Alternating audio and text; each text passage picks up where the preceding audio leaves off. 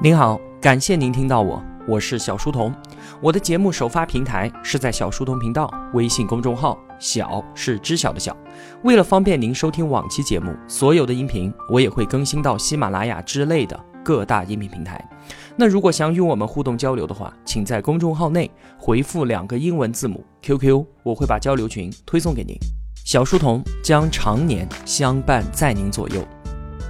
本期节目的文案是由李义军执笔的，我们正在解读《大败局》，作者吴晓波。今天的故事啊，要出场的这一位主人公，他的名号可以说是如雷贯耳。有一本英文杂志这样评价他说：“他最大的本事就是销售根本不值钱的东西，然后呢，还能赚得盆满钵满。”从巨人软件到让他破产的巨人大厦，再到后来靠脑白金和巨人网络的东山再起，这一位中国最具争议的企业家就是史玉柱。关于这个人的跌宕人生经历啊，唯有用大起大落、大落大起才能够得以描述了。在一九八零年，史玉柱他以全县第一名的成绩考进了浙江大学数学系。之后呢？一九八九年毕业于深圳大学研究生院，拿到了软科学硕士。在学业完成之后，他被分配回了老家，在安徽省统计局里面拥有一份稳定的工作。但是呢，在深圳读研的时候，那个地方浓烈的创业气氛已经深深的影响到了这一个年轻人。所以就在几个月之后，他不愿意再忍受机关单位里面的平静和呆板，毅然决然的辞去了铁饭碗。投身到深圳那一片狂热而且充满了机遇的南国之地。这个时候啊，这个安徽的青年行囊里面只有他东拼西凑来的四千块钱和他耗费了九个月的心血开发出来的第一代汉卡。这是一款文字排版软件。在初到深圳的几天之后，史玉柱就做出了他人生当中的第一个豪赌决定。他决定花八千四百块钱为他的软件刊登广告。但刚才我们不是才说的，他只有四千块钱吗？是的，这就是史玉柱的豪赌天性。他对于广告商唯一的要求就是，你先帮我把广告发了，之后我再付钱。而且啊，他也早就做好了，如果广告没有效果，赚不回这些钱，就溜之大吉的打算。然而啊，他赌赢了，两个月之后，靠这个广告赚进了十万块钱。在那个年代啊，十万块已经不是一笔小钱了，足够在北京买下一套三居室的房子。史玉柱呢，当然也不会满足于此，紧接着他就把这笔赚来的钱又一股脑的全部投到了广告里面。四个月之后，他就成为了一名年轻的百万富翁。紧接着，他打算对于自己的汉卡软件进行升级。于是呢，他就一头扎进了深圳大学的学生公寓里。除了每个星期下楼买一次方便面之外，他在计算机面前待了一百五十个日夜。当他天昏地暗地走出那一间脏乱的学生公寓，回到家里面的时候，他发现啊，家里面所有的家具都已经不翼而飞了，而且几个月没有见面的妻子也已经不知去向。然而，现在的史玉柱手里面握着的是他开发出来的第二代汉卡。虽然说啊遭遇了婚姻的失败，但这个时候他已经站在了一个新的事业起点上。他从深圳去到了珠海，创建巨人公司，并且他宣布巨人要成为中国的 IBM，东方的巨人。就在公司成立的第二年，汉卡的销量就跃居同类产品之首，公司获利一千多万元。在第三年，公司已经发展成为了一家资本金超过一亿元的高科技集团公司，产品每年的销量还在以几何级数的速度在增长着。史玉柱又连续开发出了多款巨人产品，包括传真卡、收款机、财务软件和防病毒卡等等的。没过多久，巨人已经成为了中国电脑行业当中的领头羊。史玉柱自己呢，他也成为了中国新一轮改革开放的。典范型的人物，后来他被评为中国十大改革风云人物、广东省十大优秀科技企业家，因此啊，还获得了珠海市第二届科技进步特殊贡献奖，拿到了六万多块钱的奖金、一辆奥迪车和一套一百多平方米的住房。中央领导人也纷纷视察巨人，时任国务院总理的李鹏更是三顾巨人。表现出了特殊的眷注之意。九四年，时任中共中央总书记的江泽民，他视察巨人集团，在试写巨人中文手写电脑的时候啊，他说：“中国就应该做巨人。”而这个时候的史玉柱呢，他只有三十二岁，他的事业在此刻达到了前所未有的巅峰。这一个瘦瘦高高、不喜欢说话的安徽人，几乎成为了全中国知识青年的偶像。在九二年的时候啊，处在事业巅峰的他决定建造巨人大厦。最初的计划呢是盖三十八层，大部分啊就是公司自己用。后来有一位中央领导来视察的时候，建议说盖高一点，于是就将计划的三十八层升到了五十四层。紧接着啊，又传来一个消息，说广州准备盖全国最高的楼，定在了六十三层。随即就有人向史玉柱建议说，应该为珠海争光。巨人大厦呢，应该盖到六十四层，争一个全国第一高楼。最终啊，就在这样一次又一次的变更当中，巨人大厦被定在了七十层。在那个时候啊，盖一座三十八层的大楼，大概需要两亿的资金，工期呢两年时间。这对于巨人集团来说还算是可以承受的。不过，如果要盖七十层，那么预算就变成了十二亿，工期也延长到了六年。这可不单单是在资金上面存在巨大的缺口，而且不管什么样的事情，只要时间一长，就必定存在各种各样的变数。一开始呢，一切都是显得那么的顺风顺水。珠海市为了支持这个为当地争全国第一高楼的标志性建筑，各部门都大开绿灯。巨人大厦的每平米地价从原来的一千六百块钱降到了七百块。最后又降到了三百五，这几乎就成为了象征性的收点钱算了。史玉柱啊，本来打算向银行贷一部分款来启动大厦的动工，可他的智囊团在这个时候想出了一个当时看来比贷款要好得多的融资办法——卖楼花。说白了，就是现在很普遍的卖期房。期房销售啊，在当年还没有流行起来。那既然是买期房楼花，那存在的风险。肯定就比买现楼要大得多，但这个时候的巨人集团在公众的眼里面可是国内最知名的高科技企业，拥有着上亿的资产和三十八家全资子公司，而且更为诱人的是啊，巨人集团向公众提供了一份零风险高回报的保证，就是中国人民保险公司提供本金保险以及百分之一百的回报保险。就是在这样的光环之下，巨人大厦一下子就圈进了一点二亿的购房款。楼花销售这件事情啊，让史玉柱确实尝到了甜头。他也在想，做电脑真是太辛苦了，还有没有这样的好事情呢？再多来一点。与此同时啊，迅猛成长的内地市场确实也有很多的暴利行业。很快的，史玉柱就选中了当时最为火爆的保健品，带领巨人集团走上了多元化的扩张之路。当然了，除了保健品市场的暴利之外，它还是有一个不得已的原因的，那就是从九三年开始，中国的电脑市场风云突变，西方国家向中国出口计算机的禁令消失，康博、惠普、IBM 等等的著名国际电脑公司大举入境，被称为中国硅谷的北京中关村一时间风声鹤唳。其实啊。巨人，它在品牌和技术上面是有着明显的落差的，结果在这样的市场竞争当中开始节节败退。所以呢，当家人史玉柱也想着背靠巨人的品牌优势，通过多元化的扩张来缓解主导产业发展受阻的局面。这样的战略啊，在很多企业的成长史当中可以说是屡试不爽。确实，它能够有效的帮助企业摆脱危机，并且焕发生机。可是啊，在巨人这一战略的大转移当中，史玉柱没能够稳定住发家产业和已有项目。相反的，他希望所有的项目都齐头并进，结果走上了一条多线开战、巨荣巨损的大冒进之路。在全国上百家的主要报纸上面，巨人集团的整版广告赫然登台，暴风雨一样的广告疯狂地倾泻而下。巨人以密集轰炸的方式，一次性推出了电脑、保健品还有药品三大系列的三十个新品。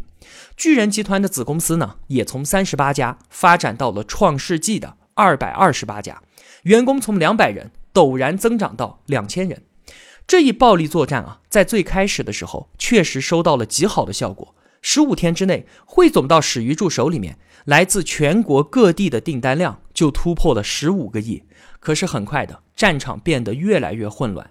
巨人本身并没有日用消费品营销的经验，投身战役当中的巨人大军主要就是由两类人组成的。第一类呢是走出校门不久的青年学子，他们确实有热血，但是却没有经验；而另一类呢，则是从各家保健品公司跳槽或者是挖过来的老油条，他们啊其实就是一批雇佣军，缺乏对于巨人集团的忠诚度和归属感。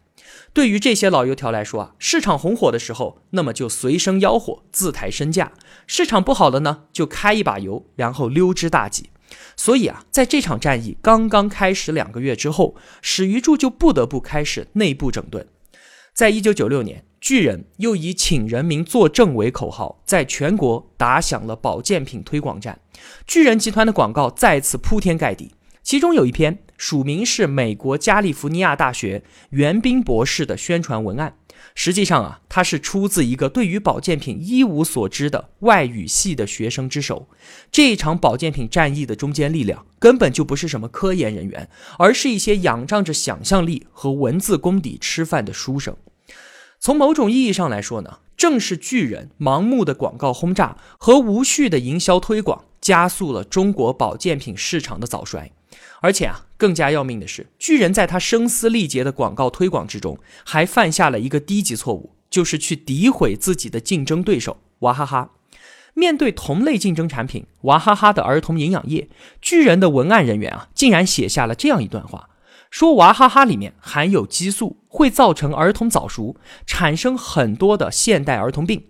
娃哈哈在当时啊，那已经是国内最大的饮料食品企业了。巨人的这个举动对其造成了严重的损害，娃哈哈就此呢向杭州市中级人民法院起诉，最终呢巨人向其赔偿经济损失两百万，并且在杭州召开新闻发布会公开道歉。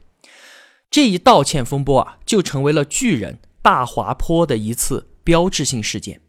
也就是在这一次风雨飘摇的前夜之前，我们所说的那些本来对巨人缺少忠诚意识的雇佣军老油条们，已经嗅出了危机的气息。他们很快啊，就在各地的市场上面频频侵吞集团利益，上百万的资产就在阳光照不到的地方流失掉了。同一时间呢，我们再转过头来看一下史玉柱的楼花，那一座巨人大厦，它就像一张永远都张开的大口。每天都要吞下大量的资金，在迫不得已的情况之下，史玉柱只好不断的抽调保健品公司的流动现金来填补巨人大厦的建设。到了九六年，这一座耗尽巨人集团精血的大厦终于完成了地下工程，开始浮出地表。而也就是在这个时候，巨人集团的财务危机全面的爆发了。一些之前买了楼花的人开始依照当初的合同来找巨人要房子，可是他们看到的却是一片刚刚才露出地表的工程，而且啊，令购房者感到恐慌的是，种种迹象都表明，巨人集团可能已经失去了继续建造大厦的能力了。真是好事不出门，坏事传千里，一波接一波的人群开始涌来，由于缺乏危机处理的能力。巨人集团仅仅委派了律师与债权人和记者周旋，他与媒体的关系也迅速的恶化。结果啊，种种的江湖流言迅速在媒体上面被一一的放大和曝光，像是巨人集团资产被法院查封，员工工资发不出去，还有什么七位分公司总经理携巨款潜逃等等的，这些耸人听闻的新闻半真半假，泥石俱下。一时间啊，让史玉柱百口莫辩。再加上之前的娃哈哈道歉风波，巨人在公众和媒体心目中的形象轰然倒塌，从此万劫不复。就在巨人陷入困境的风波当中，国内的有些传媒表现出了一种异常的投入和不冷静，扮演了一个很暧昧的唯恐天下不乱的角色，以落井下石的火力，一夜之间彻底摧毁了曾经被他们吹捧了几年的。巨人集团，史玉柱在危机当中啊，曾经几度都想要恢复生产销售秩序，可是几度都被媒体的跟踪报道所打乱。媒体每出现一次报道，就会造成一批骨干的离去，然后多增加一批讨债者，以此恶性循环，难以挽救。在那一段血雨腥风的日子里面，史玉柱就一直枯守在巨人集团总部四层的总裁办公室里面。一向不善交际的他，似乎没有什么知心朋友。即便是在辉煌的鼎盛时期，他也不太善于与外界交往。他就这样把自己在这座孤岛上面关了数十天。而在这一段时间当中，新闻媒体对于巨人事件进行了高密度的轰炸。而史玉柱呢，却始终没有和媒体和社会进行过哪怕一次认真知心的对话。就这样，他轻易的放弃了最后一次获得同情和救援的机会。其实啊，当危机爆发的时候，巨人集团所面临的情况还并没有到绝杀的地步。尽管巨人大厦没有完工。但是已经完成了地下工程，只需要再拿出一千万就可以重新启动。按照当时的房地产建筑速度啊，五天就可以盖一层。那一层一层的往上面盖，兵临城下的购房者自然可以安心不少，诸多突发矛盾也可以得到化解。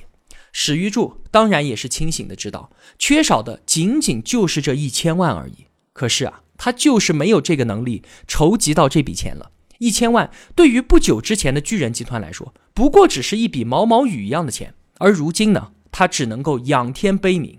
什么叫做一分钱难倒英雄汉？正如日后的人们所注意到的，由于缺乏必要的财务危机意识和预警机制，巨人集团债务结构始终是处在一个不合理的状态当中的。掌门人史玉柱一向以零负债为荣，以不求银行自傲。在巨人销售辉煌的时候，每个月市场回款都可以有三千万到五千万。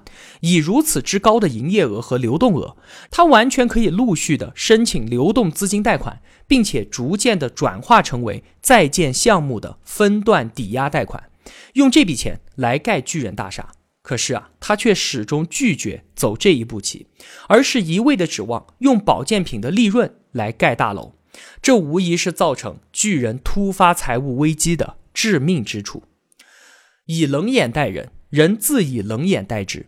在危机爆发的那一段时间啊，巨人集团平时很少打交道的银行，这个时候自然也是袖手旁观；而一直鼓励巨人大胆实验的地方政府，也始终都是束手无策，拿不出任何建设性的意见。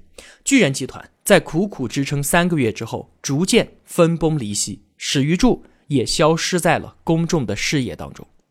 后续的故事啊，很多人也就知道了。史玉柱携他的新产品脑白金二次创业，再次成功的他还清了之前巨人大厦欠购房者的所有钱。他当选了2001年 CCTV 中国经济年度人物，在他旗下的上海建特生物科技公司，先后成为了华夏银行和民生银行的股东。再后来，他成立征途公司，进入网络游戏产业，再造了国内游戏领域的辉煌。史玉柱这个人的经营风格啊，至今仍然饱受争议。但从后来还清了所有的债务来看，他确实拥有良好的商业信誉。至于巨人失败的原因，再次站在今天商业舞台的史玉柱为我们留下了宝贵的属于他自己总结的经验。以下为四点：第一呢，盲目追求发展速度，目标越大，风险也就越大。如果没有经过科学的分析论证，必然损失惨重。